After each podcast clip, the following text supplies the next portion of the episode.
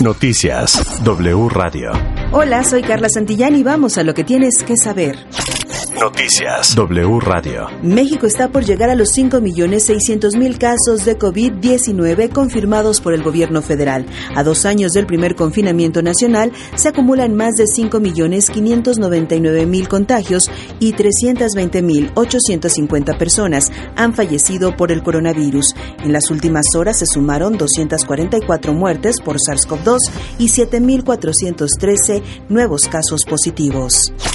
La Ciudad de México seguirá en semáforo epidemiológico verde para la semana del 14 al 20 de marzo. En la capital del país, en la última jornada, se sumaron 1.900 casos positivos y 11 defunciones por coronavirus. En cuanto a ocupación hospitalaria, actualmente están ingresados 438 pacientes por COVID, de los cuales 144 se ubican en terapia intensiva. Y en temas de COVID en el mundo, la Organización Mundial de la Salud reporta que a escala global se supera la barrera de los 450 millones de contagios confirmados y la enfermedad ha causado en dos años la muerte de más de 6 millones de personas, de las cuales 2.6 millones fallecieron en América, el continente más afectado. Este 11 de marzo se cumple el segundo aniversario de que la enfermedad fuera declarada una pandemia por la OMS.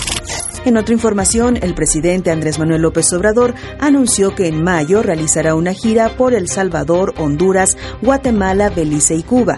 Durante su visita, planea atender principalmente temas sobre la situación migratoria de estas naciones y un segundo avión de la Fuerza Aérea Mexicana partió rumbo a Rumania para continuar con las misiones de repatriación de mexicanos que decidieron salir de Ucrania. El avión lleva una tonelada y media de colchonetas, así como medicinas para los refugiados. Por otra parte, aún no está confirmado el número de personas que regresarán, toda vez que también se contempla trasladar a ciudadanos de Centroamérica.